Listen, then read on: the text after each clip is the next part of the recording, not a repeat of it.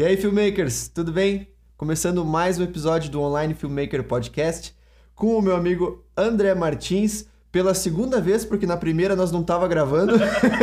Acontece, André, seja muito bem-vindo ao podcast. Muito obrigado, meu amigo. Muito obrigado, Thiago. Acho que a gente vai passar um bom tempo aqui conversando sobre assuntos que a gente gosta pra caramba. E aí você conseguiu juntar dois itens que.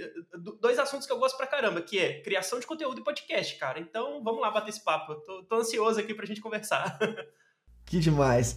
E pro pessoal que ainda não conhece o teu conteúdo, o teu trabalho, Conta um pouquinho, resumidamente, quem é o André Martins, aonde que ele trabalha, que canal que, ou canais que ele tem. Bom, ó, eu tenho o meu canal pessoal no YouTube uh, e, consequentemente, também o Instagram, onde eu faço produção de conteúdo, mas sempre de um ponto de vista meu, assim. É, a minha visão sobre um produto de tecnologia, sobre uma experiência e tudo mais e também trabalho no Escolha Segura desde 2018. Estou lá ajudando o Bruno, Rodrigo, o time do Escolha Segura a crescer o canal também. Lá é um pouco diferente, porque eu estou mais focado na parte de roteiro, uh, apresento alguns vídeos também, mas uh, desde o início do ano, com a chegada do Heitor aí, as, os, os meus horários ficaram meio malucos, mas desde o início do, desse ano de 2021 eu tô dedicado ao podcast do Escolha Segura, onde eu falo, uh, onde eu sou host e, enfim, tô, tô na produção mais do podcast. Vira e mexe acontece alguma coisa no YouTube também, mas o meu foco maior agora é no podcast do Escolha Segura.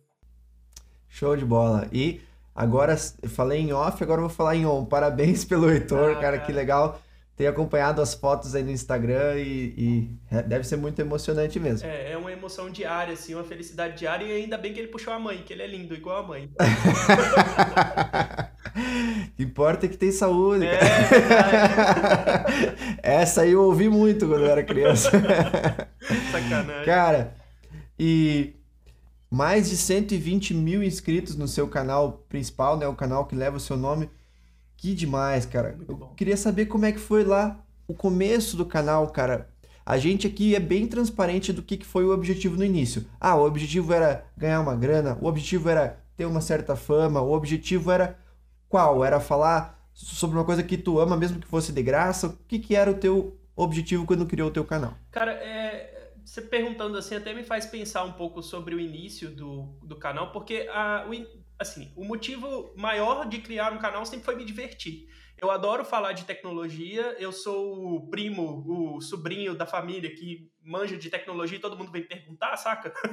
então, eu sempre gostei muito de tecnologia e, enfim, em 2012, 2013, mais ou menos, eu montei um blog com uns amigos meus e aí... Uh, era só texto até então, e aí o YouTube começando a crescer, o YouTube começando a, a, a, ter uma presença maior né, na vida de todo mundo, assim como, enfim, criadores de conteúdo despontando, a Stella Dauer, por exemplo, que foi uma das grandes referências que eu tenho.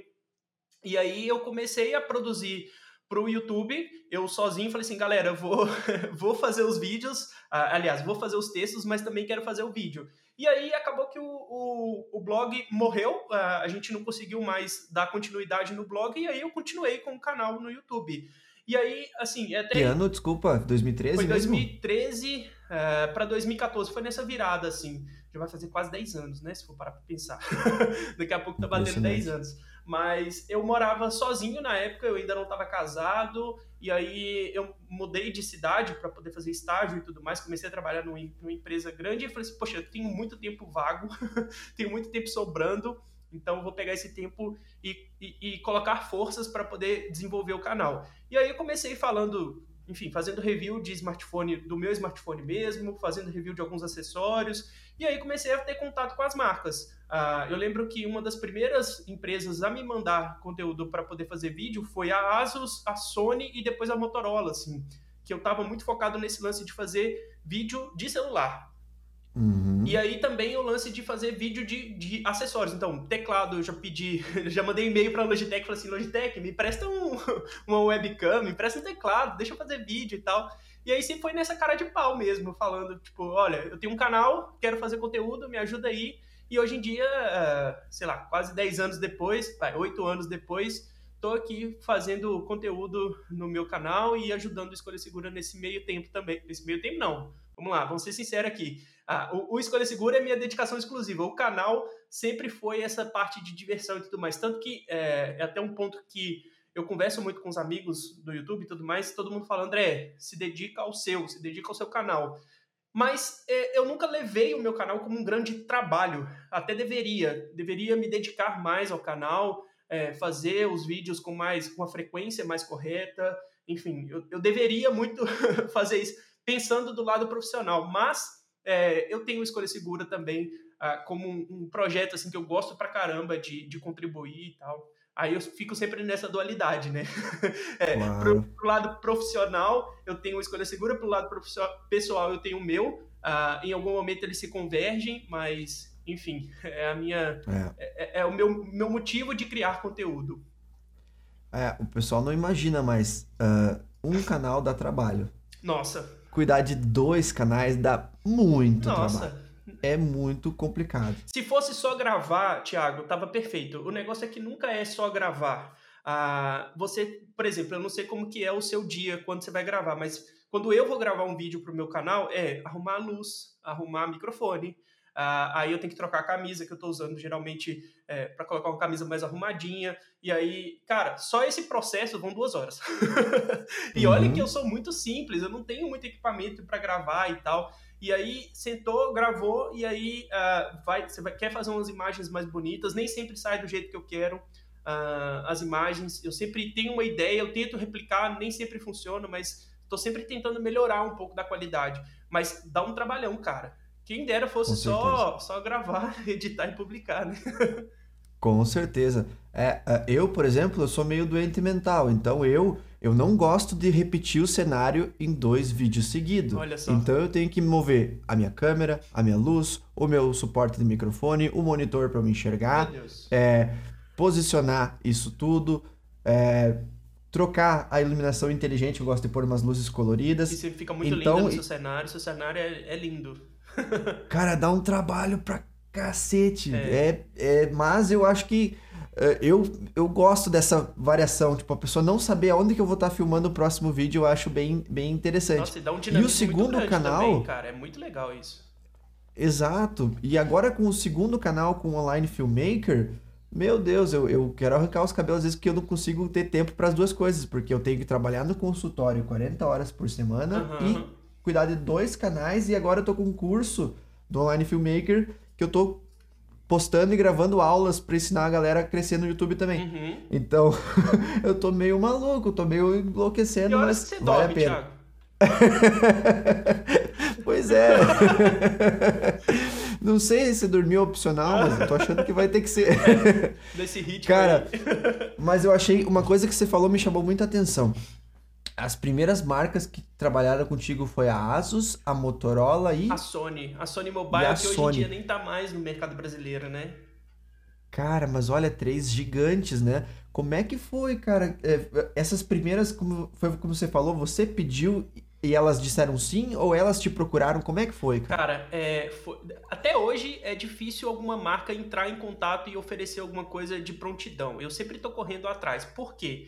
Porque eu não estou em São Paulo, isso é um grande fator assim para a galera que quer uh, estar envolvida nesse meio. Isso é bem interessante. Assim, se você tem a possibilidade de mudar para São Paulo, as coisas acontecem até mais rápido. Uh, mas enfim, não estou em São Paulo, estou no, no, no interior de Minas Gerais. Meu canal não é grande, uh, beleza, são 100, mais de 120 mil, 20 mil são mais de 120 mil pessoas me acompanhando, isso é um número muito expressivo. Mas para as marcas, para essas marcas grandes, é, ainda é um canal que está começando, ainda é um canal pequeno. E aí, desde o início, sempre foi assim, ó, eu entrava no site das empresas e procurava contato de, de, de assessoria de imprensa. Não é nem um contato de, sei lá, um contato de uma pessoa, é um contato de uma equipe, geralmente, que toma conta daquela conta ali de, de, de empresa. Então, eu entrava em contato uh, pelo Twitter de vez em quando e tudo mais, pedindo os contatos de assessoria de imprensa.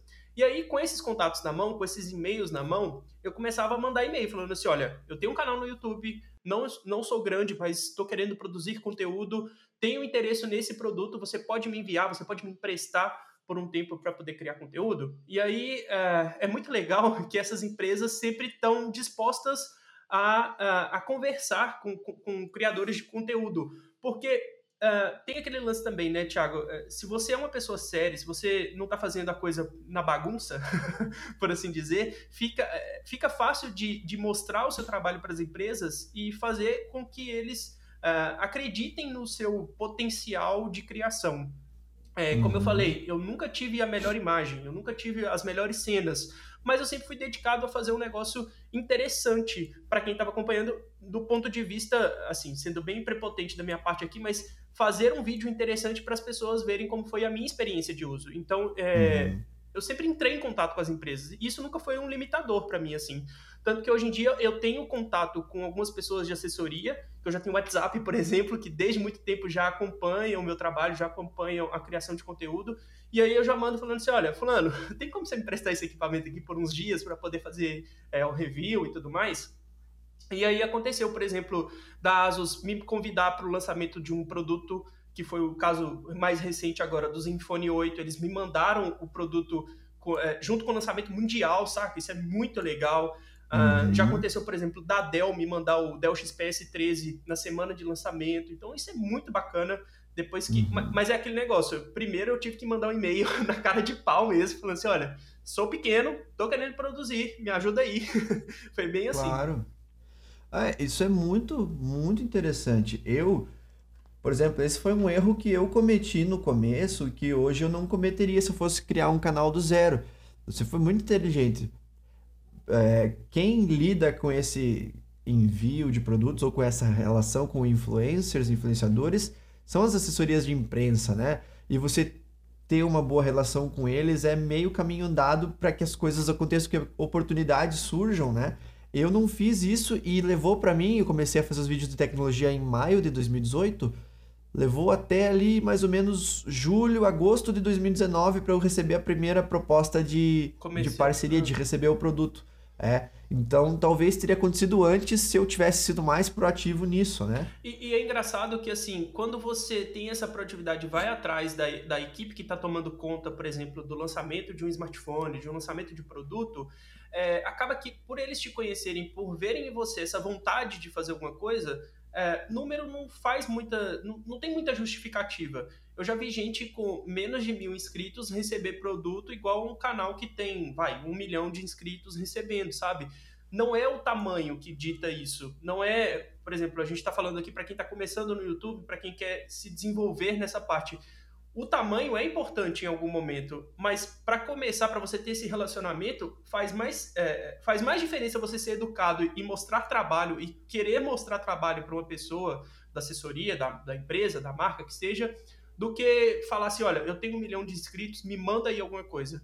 Talvez o cara com um uhum. milhão de inscritos venha com esse, com esse discurso, e aí o, o, o responsável na assessoria de imprensa fala assim, poxa, esse cara é muito prepotente, esse cara é muito sem educação, não vou mandar nada para uhum. ele, entendeu? Uhum. Eu acho que é, é, aquele negócio, a gente sempre tá tratando com pessoas, né, Thiago? É, é. beleza, tem a empresa por trás e tudo mais, mas no final das contas, com quem você conversa é uma pessoa. E é. a gente tem que ser educado com as pessoas o tempo todo, independente disso, né?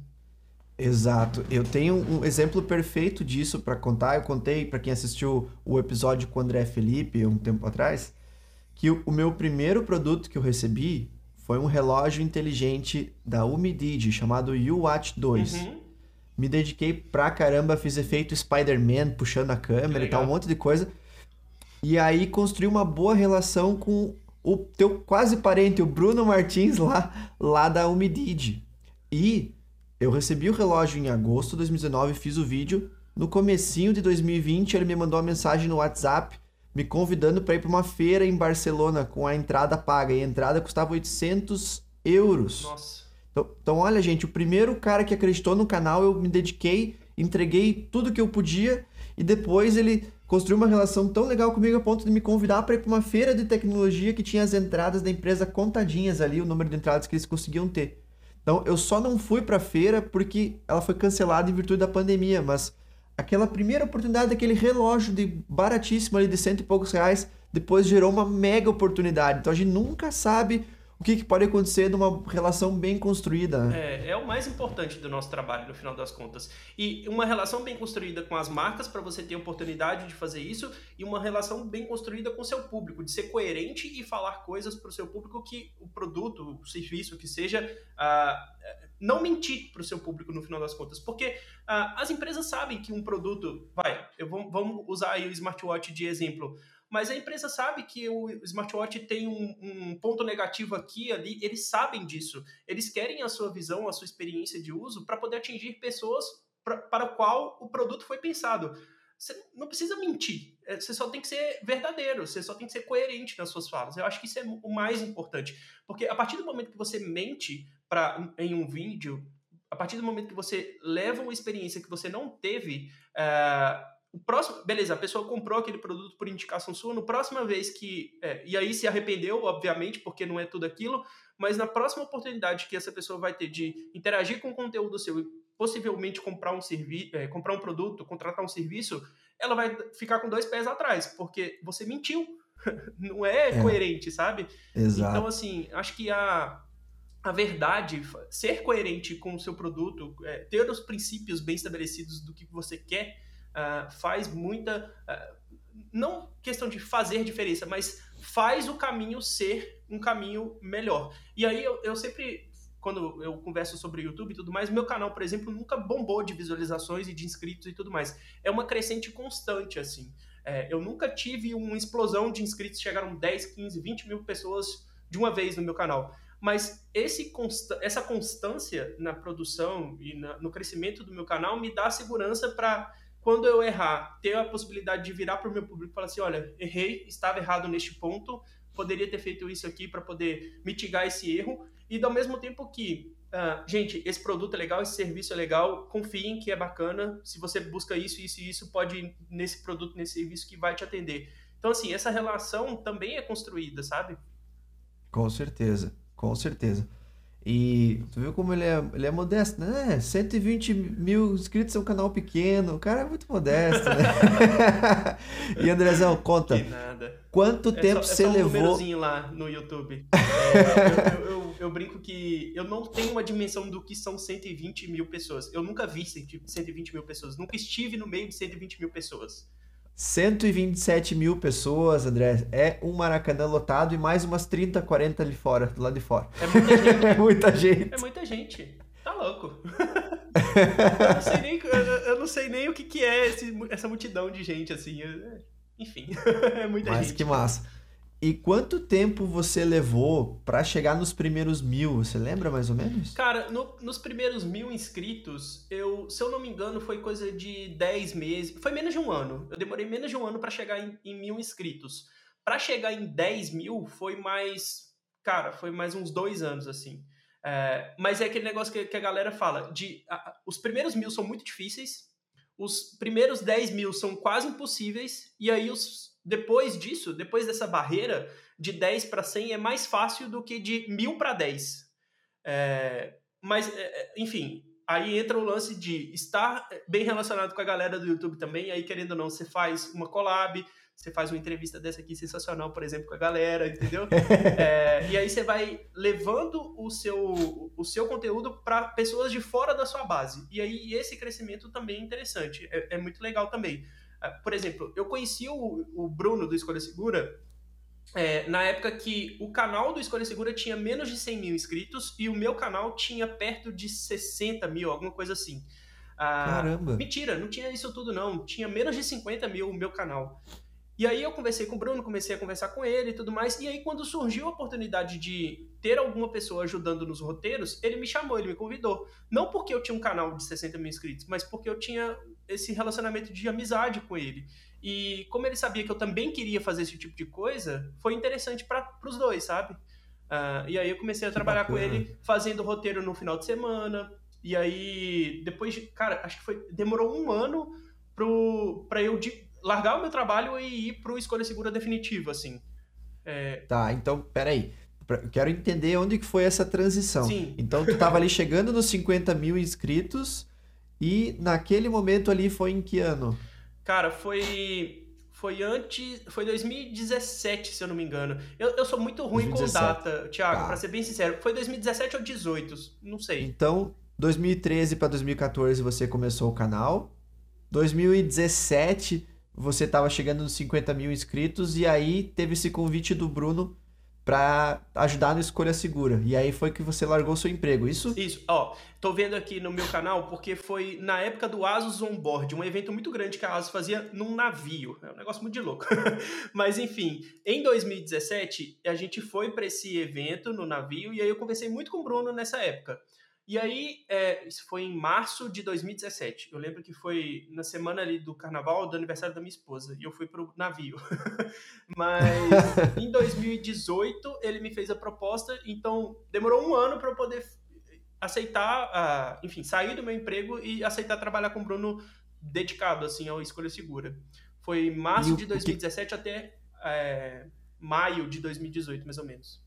E com o que, que você trabalhava antes? Cara, então, eu sou engenheiro eletricista de formação e eu trabalhava na Fiat, uma montadora de automóveis lá em Olha Betim, só. que é uma das maiores do Brasil. Hoje em dia é, cresceu pra caramba, uh, como se não tivesse crescido nos últimos anos, né? Mas enfim, no último ano eles se juntaram com outras marcas e acho que hoje é a maior montadora é, do Brasil, da América Latina, se não me engano. Não tenho muito acesso a esses números, mas eu trabalhava como engenheiro eletrônico na Fiat. E aí saí para poder me, me, dedicar ao canal, à, produção de conteúdo. Eu trabalhava Olha com experimentação só. eletroeletrônica. É, só para explicar rápido. Sabe todos os comandos que você dá no seu carro? Tipo subir vidro, descer vidro, uhum. para-brisa, tudo. Tudo que você faz eletronicamente no seu carro. Eu era uma das pessoas responsáveis por testar que aquele botão ia funcionar do jeito certo, que o rádio ia funcionar do jeito certo, que essas coisas iam funcionar do jeito certo no carro. Que massa, Era cara, muito legal bacana. o trabalho. Muito bacana. E tu já fez review de algum Fiat depois? Cara, meu sonho é fazer review de carro da Fiat, você acredita? é, eu sempre tentei, é, é, aquele lance, né? Eu sempre mandei e-mail, sempre mandei, é, enfim, sugestões pra galera, mas eu nunca tive uma resposta positiva. Sou louco para poder ir no evento de lançamento de carro. Na verdade, eu sou louco para poder estar mais envolvido no lance de carro, porque é um tema que eu gosto pra caramba e hoje em dia não tem nenhum carro que é lançado que não tem um, um monte de tecnologia. É verdade. Então eu sou apaixonado com esse assunto. Uh, inclusive, fico mandando e-mails assim pra galera. Falo assim: olha, é, eu sei que vocês vão lançar aí um carro em breve, será que não rola de, de testar e tal, de ter acesso é, no evento de, de, de lançamento? O único que rolou até hoje foi com a Peugeot. Que, olha só, coincidentemente ou não, hoje em dia a Peugeot é do grupo que é o mesmo grupo da Fiat mas eu testei o Peugeot 3008, que é uma nave. fiquei com ele Legal. 10 dias e, assim, fiquei 10 dias de, de dando rolê de 3008, que é que sensacional. Massa. E aí, que de massa. novo, foi um lance combinado com outros amigos do YouTube, a Estela Dauer, o Bruno Lima e o Bruno do Escolha Segura. Uh, e a gente fez um review em conjunto, assim. Eu fiquei com 3008, a Estela ficou com dois, dos 2008, se eu não me engano. Então cada um ficou com, com um carro diferente da Peugeot e a gente fez esse, esse compilado de reviews, é, de que novo, massa. focado em tecnologia. Foi muito legal. Que massa. E na época que você fez a transição, então, que você deixou o teu trabalho, é, Quais fontes de renda você tinha? Você lembra? Por exemplo, eu me refiro a, ah, eu tinha AdSense, links afiliados, eu tinha contrato de patrocínio com a marca X.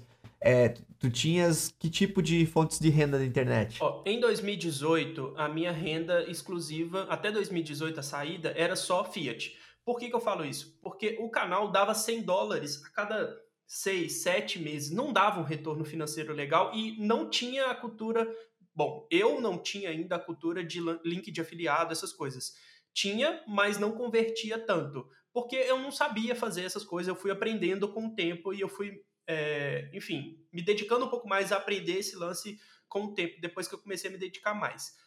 E aí, quando eu saí, a, a minha fonte de renda principal era o Escolha Segura, que é até hoje. O canal me dá uma grana hoje em dia mensalmente, mas uh, enfim, não chega perto do que eu ganho com escolha segura. Por exemplo, se for comparar, é, eu não ganho a mesma coisa com o meu canal do que o que eu ganho com escolha segura. E aí um dos motivos também de eu sempre estar tá mais dedicado à escolha segura.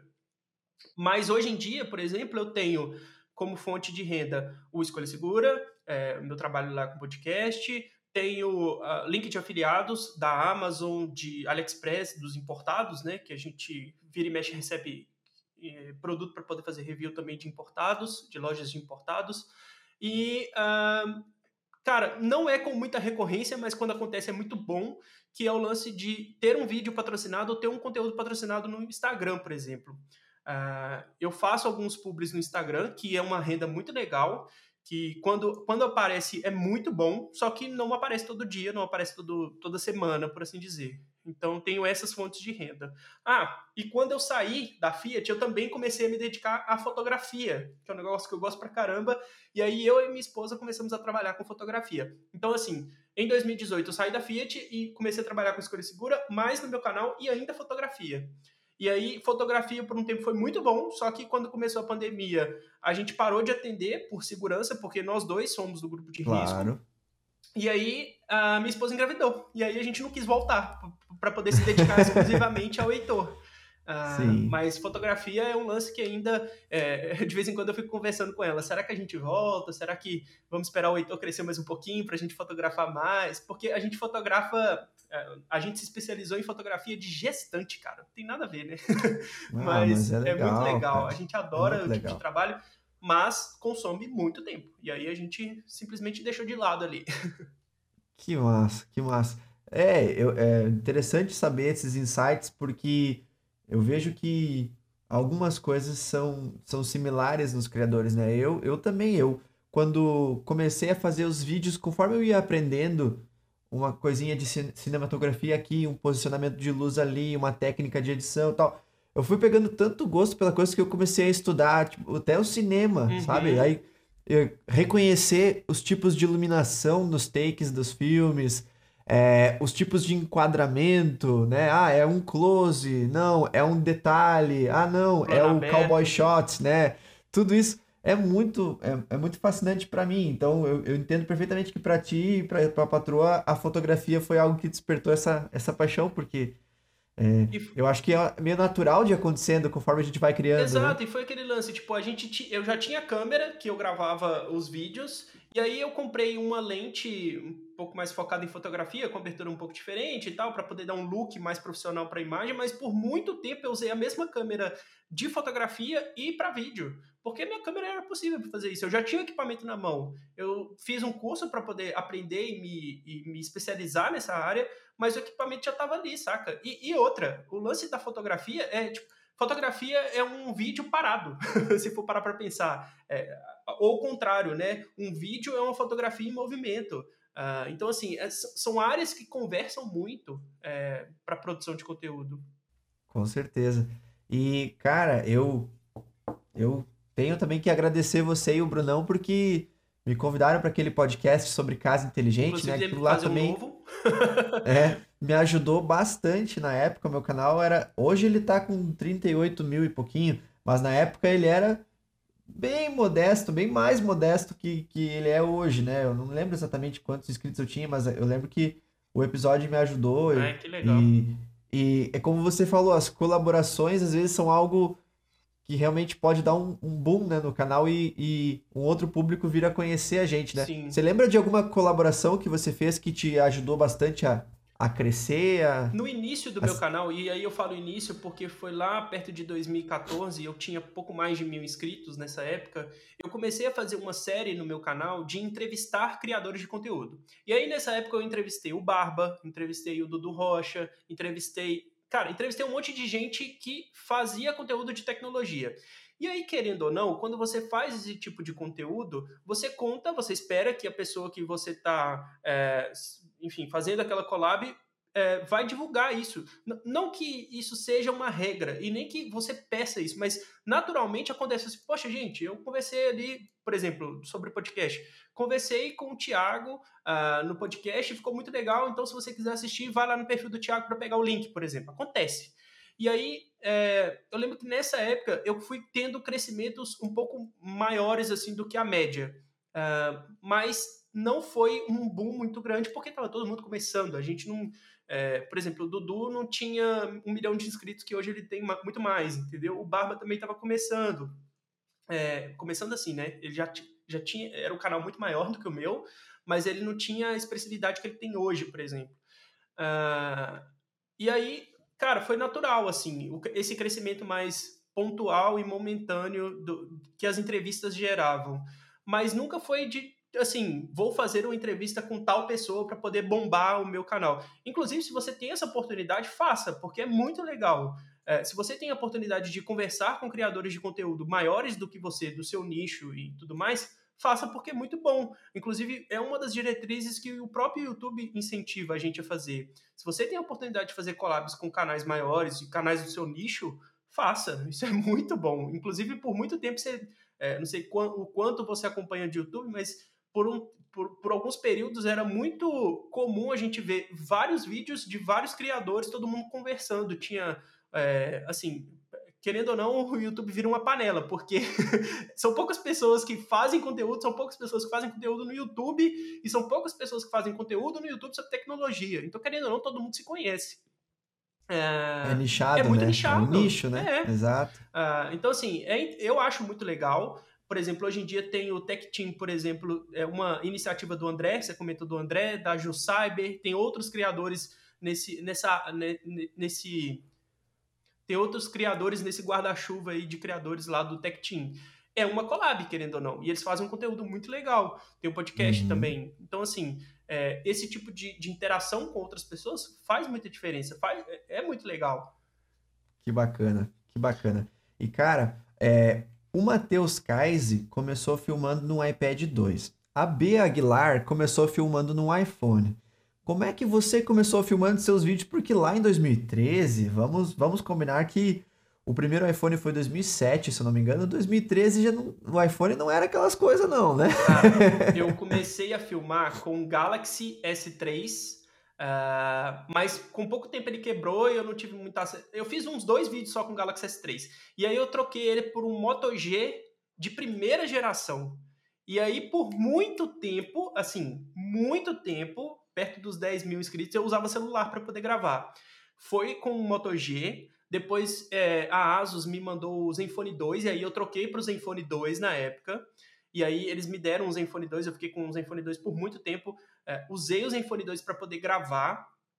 É, sem microfone, tá? Sem iluminação. Eu gravava sábado e domingo durante o dia, porque a iluminação era muito melhor, a iluminação do sol, a iluminação natural, muito melhor. E Com aí, certeza. quando. Aí, beleza, troquei para o Zenfone 3. E aí, depois do Zenfone 3, eu tive a oportunidade de comprar uma câmera. E aí, eu comprei uma câmera, um microfone. E ainda gravava durante o dia. Não tinha iluminação. E aí, depois veio iluminação. Depois veio um microfone melhor e tal. Mas, assim, foi com celular, cara. Foi com celular. É. E a edição, assim, super amadora. Não sabia fazer nada. Inclusive, se você, sei lá, vai quer aprender a editar, dá uma olhada no curso né, Thiago? Porque curso Exato. de edição é, é, um negócio que, que, que te. É um atalho, querendo ou não. E atalhos para essa parte técnica, cara, faz todo sentido. Uma coisa, uma coisa é você aprender a falar para a câmera, é, que, é, que é, uma, é um processo natural. Isso vai demandar tempo. É, o jeito que você fala, a sua impostação de fala, o seu posicionamento na hora de falar em frente à câmera, isso você vai evoluir com o tempo. Mas o lance de, de técnica, quando você pode sei lá, tomar esse atalho de aprender com um cara que já passou por aquilo, que está fazendo um curso, ensinando a editar, cara, faz toda a diferença. Os atalhos você vai pegar muito mais rápido, seu processo de edição vai ser muito mais rápido e com isso você vai ter mais tempo para poder ser mais criativo ainda. Então Exato. é uma quebra de, de, de, de, de caminho que faz todo sentido. E então não tem desculpa, pessoal. Matheus Kaiser, iPad 2. Eu tenho um iPad 2 aqui, a câmera é uma merda. É. a Bea começou com o iPhone, o André começou com o celular também. Então não tem desculpa. Essa história de ah, eu não tenho uma câmera profissional. Cara, a tua câmera do teu celular hoje é 100 vezes melhor que a que o André tinha quando ele começou. Com certeza. Hoje, então... o meu celular faz imagens melhor do que eu, a minha primeira câmera, pra você ter ideia. A primeira câmera Exato. DSLR que eu tive uh, era uma Canon T6i. Uh, tudo bem que tem um lance de trocar lente, isso é muito legal, mas o, o, smartphone que eu uso hoje tem uma câmera melhor em termos de resolução, qualidade e tal, do que o, a primeira DSLR que eu tive. E você editava esses vídeos no próprio celular ou no computador? Como é que computador. você fazia? Sempre foi computador, porque eu tinha muita mais facilidade para editar no computador. E, enfim, era um Moto G. Thiago, o Moto G não tinha muito processamento, não. é, então não dava para poder editar. Mas aí eu comecei com o Sony Vegas, editar no Sony Vegas, porque era o único editor de vídeo que funcionava no computador que eu tinha. Era o único, é o único que abria. Hoje em dia já tem um monte de ferramenta que é muito mais leve, que é muito mais. tem muito mais recurso do que o Sony Vegas da época. Uh, mas eu comecei nele porque é o único que funcionava. Quando no meu trabalho eu tive um upgrade de equipamento, eu consegui instalar o Premiere Pro. E aí que eu instalei o Premiere Pro e comecei a, a, a, aprender a usar. Mas por muito tempo, cara, eu ainda tinha o Vegas e o Premiere Pro. eu estava aprendendo em um e ainda usava o outro para poder dar vazão nos vídeos, né? E, gente, dói. Aprender um editor novo dói. Ainda mais sem curso. Porque, cara, você, você você fica frustrado porque as coisas que você sabia no primeiro não são do mesmo jeito no segundo, muitas é. vezes. E aí, aí coisinhas que você já tinha se acostumado que funcionavam muito bem no primeiro, às vezes não funcionam daquele jeito no segundo, dói. É ruim. Então, é, vou fazer uma propaganda aqui minha. Por favor, né? no meu curso, eu ensino DaVinci Resolve, que é um editor que tem de graça para Windows e Mac. É. E eu ensino Final Cut Pro, que é um, um editor para quem tem computadores da Apple, Macs. Então tem duas opções ali tudo mastigado para você não sofrer o que nós dois sofremos para aprender a editar. Essa, essa é uma das grandes coisas ali do Online Filmmaker do curso. Mas chega de jabá, vamos voltar ao que interessa. Cara, é... qual foi a oportunidade que a internet te deu que foi mais gratificante até hoje? Não precisa ser de dinheiro, mas a experiência mais legal. No meu caso, para dar um exemplo, foi a oportunidade de andar e dirigir um Tesla né? Agora, para você, cara, o que foi a coisa que você achou mais uh, marcante até hoje? Tem duas coisas que eu acho que são muito marcantes assim na minha trajetória de produção, de, de, criação de conteúdo, que a primeira delas é ter contato com pessoas que antes eu admirava pra caramba. É, eu acho que isso não tem dinheiro que pague, não tem outra, não tem outro tipo de experiência que te leva para esse caminho. É, por exemplo, eu era super fã do, do, do, do conteúdo que a Estela produzia, Estela Dowie. E aí, hoje em dia, eu tenho o WhatsApp dela. Se eu quiser mandar, oi, Estela, tudo bem com você? Sabe? Esse tipo de conteúdo, de, de coisa, de relação. O Bruno, por exemplo, o Bruno é meu amigo. Não é porque eu sou. Porque eu trabalho para ele, que ele é meu empregador. Ele é meu amigo também. Eu considero o Bruno como meu amigo, saca? E aí, esse lance de relacionamento com pessoas é um, é um tipo de coisa que, cara, dificilmente você vai ter é, com outras pessoas, com, com outros trabalhos, por assim dizer. Porque, querendo ou não, o YouTube te leva para isso, para conhecer, para interagir com pessoas.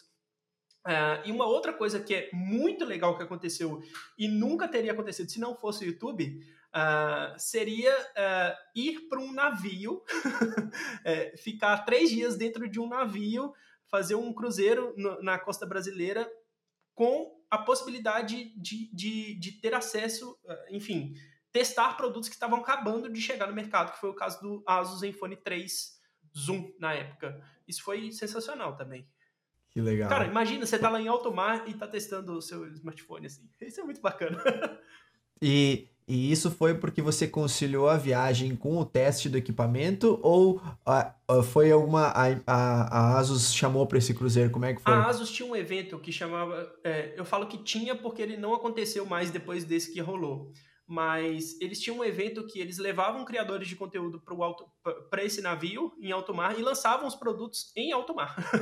Cara, é, que legal. É, então, assim, eram três dias de cruzeiro e a Asus fazia o anúncio dos produtos no cruzeiro. Imagina que hoje em dia, é, por exemplo, a Samsung, a Asus, a Motorola, todo mundo faz um evento para poder mostrar o produto é, para todo mundo. Sei lá, lançou o Moto G, a Motorola vai lá e, e faz um evento para poder lançar o Moto G. A Asus fazia por um tempo, acho que foram três edições, eu fui na terceira edição, é, eles lançavam produtos no navio. Então eles fechavam o teatro ali do navio e faziam um anúncio ali dentro. E aí, no primeiro foram algumas pessoas, no segundo já teve um pouco mais de gente, e no terceiro teve foi o maior Asus Onboard 3 que teve, uh, e eu tava lá no meio da galera recebendo o produto, vendo o produto ser lançado ali na minha frente em alto mar.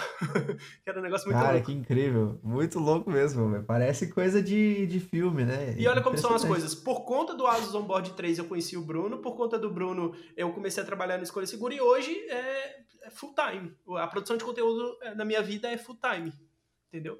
Que massa, que massa. E no seu canal, é, você até que ponto você fez tudo sozinho e em que momento você pediu o auxílio do seu irmão. É seu irmão que, que te dá uma mão no, no canal, É. né? Até hoje eu faço toda a gravação, eu faço tudo sozinho, menos a edição. Ah, e aí, quando eu descobri que a minha esposa estava grávida, eu comecei a pensar, falando assim: poxa, eu não vou ter mais tempo para poder gravar, editar e publicar esse vídeo com a velocidade que eu deveria. Até hoje eu não consigo fazer isso, para falar a real.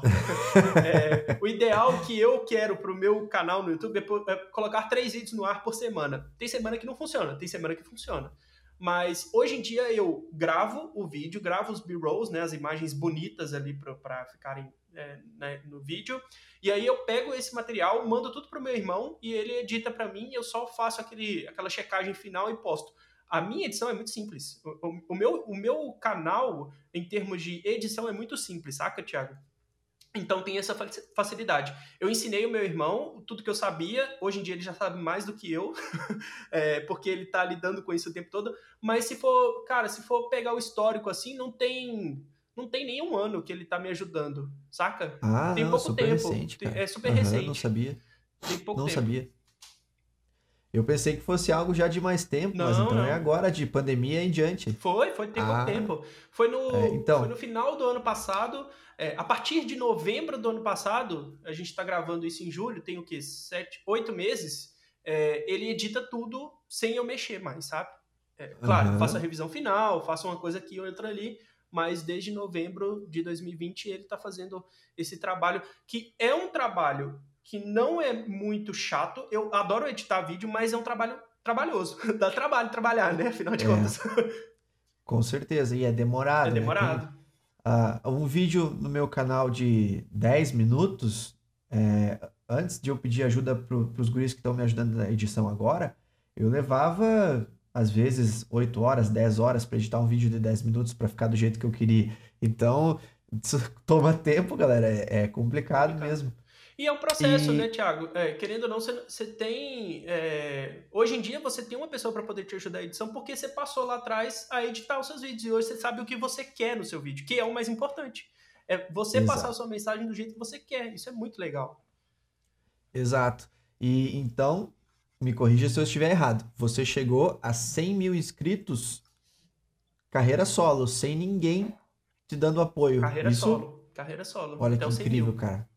Incrível. Foi. É, isso é fantástico, cara, porque conseguir sem uma equipe chegar em 100 mil inscritos realmente é para poucos, né? E aí entra o lance da rentabilidade, né? Do, do quanto o YouTube te paga, assim. Porque eu não sei como que é pra você, eu não sei como que você gerencia esse tipo de coisa, mas assim, eu sempre quis sair pelo menos no zero a zero com o YouTube, em termos de grana. E aí, quando o AdSense começou a pagar é, um valor, não é fixo, porque varia todo mês e, enfim, a variação de dólar, tem todas essas, essas coisas. Mas a partir do momento que a gente tem uma, uma quantidade de vídeos que funcionam sozinhos, sem a gente precisar fazer um vídeo é, que vai bombar. Assim, tem que ter um vídeo para bombar no mês para poder pagar os- uma grana legal. Hoje em dia eu já tenho alguns vídeos que, se eu parasse de fazer vídeo hoje, me renderiam uma grana daqui para frente por um tempo. É claro que com o tempo isso ia cair. É claro que com o tempo esse vídeo ia ficar velho, né? Em, em vários aspectos. Velho no sentido de informação, velho no sentido estético mesmo da coisa, mas hoje em dia, por exemplo, eu fico. Vai, eu fazia 12 vídeos por mês há um tempo atrás. Hoje em dia eu faço 8, eu ganho a mesma coisa do que eu fazia lá atrás. Mas por quê? Porque eu já tenho muito mais vídeo. Todo mês eu tô somando vídeos, eu nunca tô tirando vídeos do meu, do meu catálogo. né? Com certeza. Com certeza. Isso as pessoas às vezes têm dificuldade de entender, né? Ah, mas como que, como que o, o, canal do fulano gera esse dinheiro? Bom, vai lá ver o canal do fulano. Tem o Matheus Kaiser. O Matheus Kaiser tem mais de mil vídeos lá. É, Então ele tem mil vídeos ao mesmo tempo gerando renda para ele. Mesmo que seja centavinhos de dólar, são vezes mil. é, exato. E isso, é, por mais que o vídeo vai ficando velho, aqueles que bombam mais continuam dando dinheiro por um bom tempo, né? Eu lembro que me impressionou muito um vídeo teu sobre bancos digitais.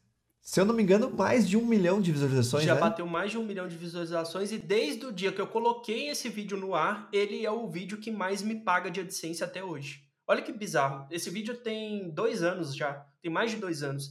E desde o dia que eu coloquei ele no ar, é o dia que mais. É, é o vídeo que mais me paga com AdSense. Eu acertei o vídeo. Mas não quer dizer que, que eu vou acertar no próximo e no próximo. É uma, é uma, é uma, é uma somatória de, desde então, ter vídeos é, dando certo.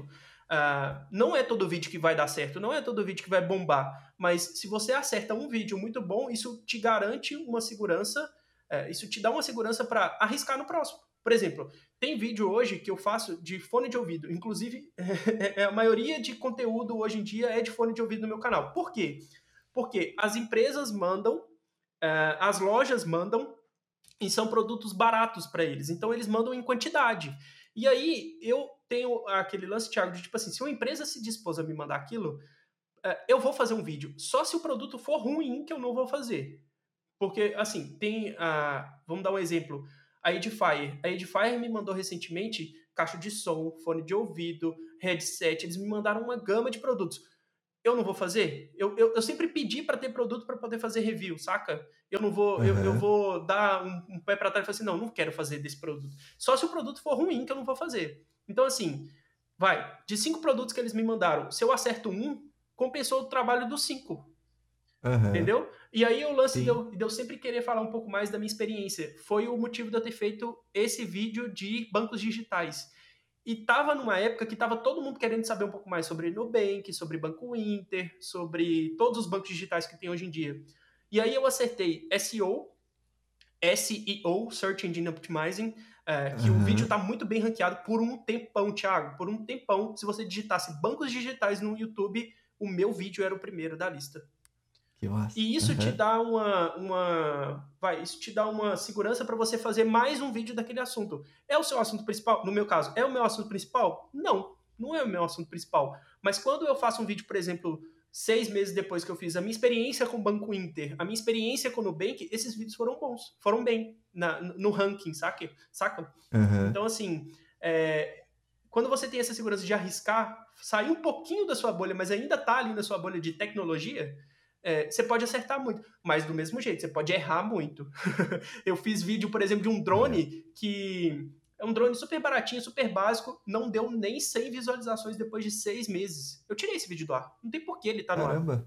ar. Uhum. Mas, de novo, eu é. nunca falei de drone.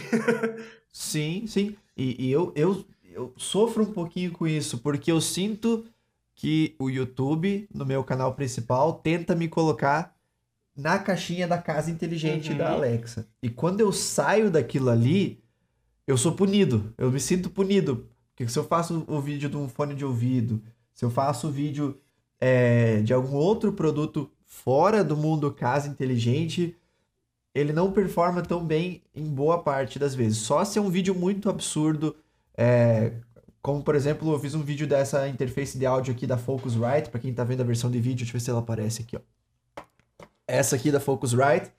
Cara, nesse vídeo eu toquei piano, violão, baixo, carrom, meia-lua é, e mostrei tudo que a interface podia fazer. Esse vídeo bateu 100 mil.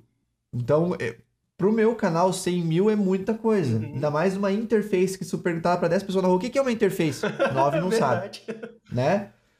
Então, tem que ser algo muito, acho que compartilhável, cativante para fora da, daquela daquele nosso espectador frequente a gente conseguir bombar, né? Não é tão fácil se a gente tenta diversificar, por isso que é tão incrível o resultado que você teve no teu, no teu dos, dos bancos digitais, né? É, eu acho que assim, é importante você furar a bolha e falar de coisas que você quer falar porque você quer e pronto. Eu acho que isso é importante porque mantém a nossa sanidade é, em dia, porque, por exemplo, se eu fosse falar é. só de fones de ouvido hoje em dia, eu ia pirar, porque, cara, tem um monte de coisa muito legal sobre tecnologia.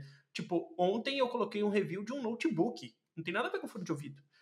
Tá na minha bolha de tecnologia, mas assim, é, eu acho que a gente tem que arriscar a todo momento sair um pouco da bolha onde você tá para você é, se sentir é, é, vai eu tô falando da minha da minha da minha experiência aqui talvez funcione para você também mas se sentir mais útil em produzir um conteúdo que fura essa bolha do que só ficar fazendo vídeo, por exemplo, no seu caso. você faz vídeo, muitos vídeos e muitos vídeos compartilháveis sobre casa conectada. No dia que você acerta um conteúdo, por exemplo, da, da interface, isso é muito legal. Muito bom. Fez, fez valer a pena o, o trabalho do, de casa conectada, né? Fez valer a pena essa furada de bolha que você deu. Mas se você volta a só produzir conteúdo de casa conectada, você perde o, a oportunidade de furar a bolha com outro tema que você gosta. Então, assim, beleza, você fez o conteúdo de, de áudio agora. Sei lá, daqui um mês, faz um por mês. Igual, eu, eu tenho uma ideia de fazer um conteúdo sobre finanças uma vez por mês no meu canal. De 12 vídeos, um deles é banco digital, é, é falar de, te, de da tecnologia, enfim, falar desse tema finanças. Sim. Não consigo fazer hoje em dia, mas aí é um lance de, de ter muita coisa para poder fazer aqui em casa, saca? Eu tenho muito conteúdo que eu estou atrasado na produção, que eu já deveria ter feito, mas é, eu não furo a bolha de conteúdo de, de, desses produtos, porque é, é, uma questão de compromisso meu com as marcas e com quem mandou e tudo mais. Adoraria com ter a, a, a, produtividade de sempre estar tá fazendo vídeo do mesmo jeito e aí ter a oportunidade de furar a bolha com conteúdo extra. Cara, eu fiz o um review do Mavic 2 Pro. É um, é o drone mais um dos drones, uma linha de drone mais conhecida do mundo hoje. Esse vídeo foi super bem. Até hoje eu recebo mensagem nesse, nesse review, saca? E foi o primeiro da linha Mavic Pro. Não, mentira. Uhum. Mavic Mini.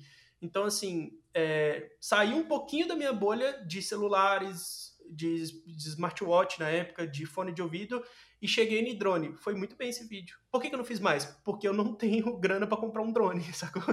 Adoraria, inclusive, falar mais de drone, mas é só a vontade minha. é, é. Eu, eu me sinto assim também, porque eu, eu sinto assim, ó. Cara, eu sou muito mais do que casa inteligente. Eu, eu não sou só isso. Sim. Eu quero que o meu canal seja referência em tecnologia. Não quero que ele seja referência só nisso por mais que eu cresça menos, que o meu crescimento desacelere um pouquinho, eu prefiro fazer esses vídeos dos outros temas e me sentir bem à vontade de estar tá abordando outras coisas do que ficar só naquela bolha ali, né? É, eu acho que como você falou, para nossa sanidade mental é importante, né? É, é muito e... importante. E eu falo de sanidade mental não só por conta de um nicho nem nada, é porque a gente está sempre numa cobrança. Você deve saber muito bem também, né, Thiago? A gente está sempre trabalhando para o algoritmo e sempre esquecendo da gente, do que, que a gente gosta, né? Eu acho que a gente nunca pode deixar isso de lado. É, beleza, eu faço um monte de review de fone de ouvido, mas eu também gosto de fazer um monte de review de fone de ouvido. Se fosse só é, chato fazer um review de fone de ouvido, eu ia pirar. e foi um dos motivos de eu ter saído do meu emprego. Eu pirei, entendeu? É, não. É, é pirei no. Eu vi que, tu, vi que tu não era normal, cara. É. não pirei no sentido. É, não pirei de fato, mas assim, eu estava limitado. E aí, esse lance de produzir conteúdo foi um, um respiro muito grande para mim. Com certeza. É, eu pensando aqui em vídeos fora da bolha da casa inteligente, eu fiz vídeos de TV que foram muito bem, fiz vídeo de versões do Android que foram bem. É, fiz vídeo fazendo review do Apple TV Plus, que é o serviço de assinatura da Apple, que também foi bem. Então, eu prefiro ser assim mais diversificado e mais modesto do que, porra, só aquela mesma coisa sempre. Eu acho que fica um pouco limitado, né? E quais são, quais são os teus projetos de longo prazo? Tem alguma ideia que tu tá para executar? Alguma coisa que tu tá sonhando em, em fazer de diferente? É, o que, que você tem planejado para o futuro, cara? Cara, meu planejamento atual a longo prazo é não parar de fazer vídeo. Porque é, eu acho que isso, enfim, gravando e publicando vídeos, eu vou ter acesso a coisas que hoje eu não penso, por exemplo. Ah, seja produto, serviço e tudo mais. Mas o meu grande objetivo é não parar de fazer, saca? É, nos, últimos dias, nos últimos tempos, o trabalho está bem puxado, eu não consigo gravar do, do, do, jeito que eu gravava antes, né? Três vídeos por semana. Ah, falta, de vez em quando, falta o ânimo, saca? Falta o ânimo de sentar na frente da câmera e gravar, porque enfim, são, são muitas coisas acontecendo ao mesmo tempo, Mas uhum. o meu grande objetivo é não parar de fazer. E aí, nesse não parar de fazer, entra também o lance do que querer falar, né? E eu quero muito, cara, eu quero muito fazer a cobertura de uma. De uma... Agora não tá rolando porque tá tudo em pandemia, mas enfim, vai passar esse, esse, essa pandemia, mas eu tenho muita vontade de fazer a cobertura de um evento internacional. Assim, é um dos. Vai, tá no top 3 coisas que eu quero realizar por conta do canal, por conta do meu trabalho, que é viajar para fora do país para poder cobrir um evento de, de tecnologia. Bah, cara, é, CS, eu, eu imagino. CS, é, vamos lá, Las Vegas. Las Vegas. bah, cara, eu imagino porque a minha frustração quando cancelaram a feira em Barcelona lá foi gigante, porque eu tava muito pilhado, passagem comprada, hotel reservado, Nossa. tomei um, um tufo, mas, cara, eu só imagino como deve ser incrível fazer, fazer essas coberturas, né, ter esse acesso em primeira mão. E o que que foi é, uma das maiores dificuldades que você já teve até hoje com o seu canal? Uma das coisas que você mais é, teve problema em fazer o teu canal crescer? Você lembra de alguma coisa que você pensou, putz, cara, isso aqui tá complicado? Cara, eu acho que pelo lance de eu sempre tratar o canal como uma grande diversão, eu acho que eu nunca tive essa dificuldade, saca? Isso nunca foi muito claro para mim, pelo menos, é, do que, que é uma grande dificuldade para poder fazer o canal. Porque, querendo ou não, o canal é, um, é onde eu me divirto fazendo. Então, se, não, se eu não tô me divertindo, eu prefiro não fazer, saca? E se eu não tô conseguindo levar uma, uma, uma fala legal pro público e tudo mais. Uh, eu, eu, o vídeo não vai pro ar. Simples assim. Mas, ao mesmo tempo, uh, eu fico nessa pressão de querer fazer sempre mais coisas, saca? De querer fazer coisa diferente, de querer fazer coisa que eu gosto e tal. Nunca teve uma grande dificuldade porque sempre foi muito divertido para mim fazer vídeo. Uh, e nunca, eu nunca tive a pressão de ter que publicar um vídeo para poder pagar uma conta, por exemplo. Entendeu? Eu acho que se isso fosse uma, se isso fosse uma cobrança direta eu, já teria pirado, por exemplo, nesse lance de gravar vídeo, saca? Porque tem dia que você não quer gravar, tem dia que você não tá afim de gravar. E tudo bem, entendeu?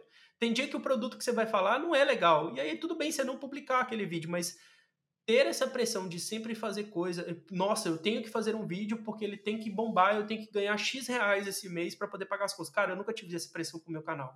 Não com o meu canal. Eu tive essa pressão por conta de, de outros trabalhos. Mas, é, como foi sempre divertido, sempre foi uma diversão para mim, quando eu não me divirto, eu só não publico. Entendeu? Pode crer, pode crer. E uma pergunta que eu faço para todos que passam aqui no podcast, que é um pouco inusitada, é: você recebe mensagens de fãs, de inscritos, enfim, é, com elogios à sua afeição, chamando para algo, mesmo sabendo que você é um cara casado, porque a Bia me contou umas histórias bem cabulosas de, de, de, de, inscritos mandando mensagem direct para ela, stalkeando ela. O Bruno me contou que tem um público gay muito, muito educado para ele. É um dos motivos que a gente sempre. É, é, sempre um motivo de discussão nas reuniões que a gente tem da Escolha Segura. Se o Bruno vai continuar respondendo a galera ou não, porque o Bruno recebe mesmo. e você, cara, tem recebido as. Cara, é, eu acho que pelo meu posicionamento, assim, de sempre, por exemplo, no meu Instagram, tem foto com a minha esposa, tem foto com meu filho, eu sempre deixo muito claro que eu sou casado e, e a família para mim é muito importante.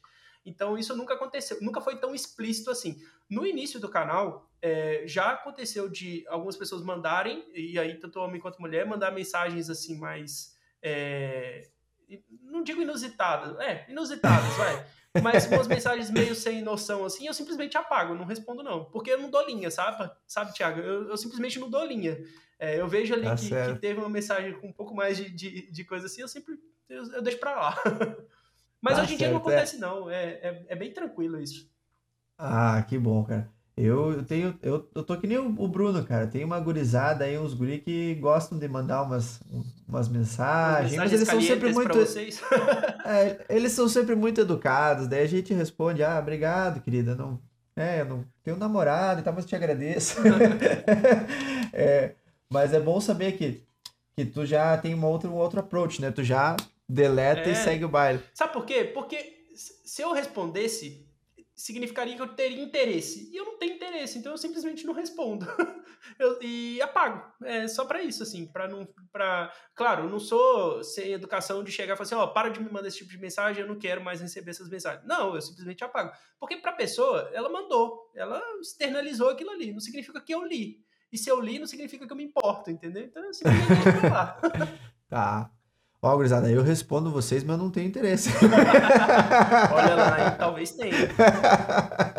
Alô, namorada já do pensou, Thiago. Bruna? Tu já pensou? que massa, André. Que legal, cara. É, agora eu queria que você desse uma dica, um conselho final para aquela pessoa que ou recém começou o canal e está um pouco frustrada que a coisa não está andando, ou que ainda não teve aquela coragem de dar o primeiro passo. Que dica que você dá para esse youtuber, futuro youtuber, é, como um cara já de sucesso na rede? Cara, depois de todo o nosso papo, assim, acho que fica evidente que o se divirta fazendo seria a minha resposta final. E de fato, se divirta fazendo, porque a partir do momento que não for divertido, uh, talvez você não tenha mais tanta motivação para continuar. Mas, é claro, com responsabilidade, né? E se você quer fazer disso o seu trabalho, tenha metas, tenha planejamento. Acho que uma das coisas que eu aprendi demais com o Bruno foi o lance de planejamento. Cara, planejamento muda tudo. Se você sabe que semana que vem você tem que gravar três vídeos e você tem que fazer a descrição de três vídeos, e você tem que fazer a thumbnail de três vídeos e fazer o Search Engine Optimization para três vídeos, se você sabe que aquilo é sua meta de trabalho para aquela semana, você vai acabar fazendo. É, eu acho que organização é muito importante, mas é, se você não se divertir nesse processo, é, assim, da minha visão, tá? É, eu acho que dificilmente você consegue levar esse projeto para muito longe, assim. Organização é tudo, mas se não tiver felicidade fazendo, se não tiver alegria fazendo, vai parar rápido. Show, perfeito. Tá aí, é uma baita, baita dica, baita lição do André. André, obrigado, tá, por ter participado aqui do Online Filmmaker Podcast. Temos aí acho que uma hora de conversa que foi bem rica, bem, Poxa bem Já acabou? Já passou uma hora? é, passa rápido. E isso que nós não, vocês não viram o começo da entrevista que nós não tava gravando. Mas cara, é, você tá sempre convidado para voltar aqui no podcast. Mais uma vez te agradeço que foi um dos caras que abriu as portas é, para mim e pro, pro meu conteúdo é, lá no, no podcast Escolha Segura e sempre das nossas parcerias, aceitou aquela collab no meu canal de Casa Inteligente com a Alexa. Então, muito, muito obrigado por tudo que você faz e, e, e tem, tem continuado a fazer. E volte sempre, cara. Cara, muito obrigado pelo convite, primeiramente. Eu fico, igual a gente brincou aqui no início da nossa, da nossa conversa aqui, eu sempre tô acostumado a ser o entrevistador e nunca o entrevistado da parada. É, lá no podcast do Escolha Segura, como eu sou o host, eu acabo fazendo as perguntas e não respondendo elas. Então, muito obrigado por ter convidado. Foi um prazer imenso passar essa hora aqui com você, batendo papo com você. E digo mais, você já está convidado para voltar lá no podcast do Escolha Segura nessa nova temporada que a gente está fazendo conteúdo. E vamos falar de Casa Conectada, mas vamos falar de um monte de coisa também bacana que eu sei que você manja aí. Você é um, um artista multifacetado. Toca, canta, dança também, né, Thiago? Dança também, então assim. Danço ali no meio do supermercado Aí, com meu namorado, mas nada mais que isso. Muito obrigado de verdade, cara. Foi, adorei o papo. Valeu. Valeu. Um abraço, galera. Até o próximo. Abraço. Tchau, tchau.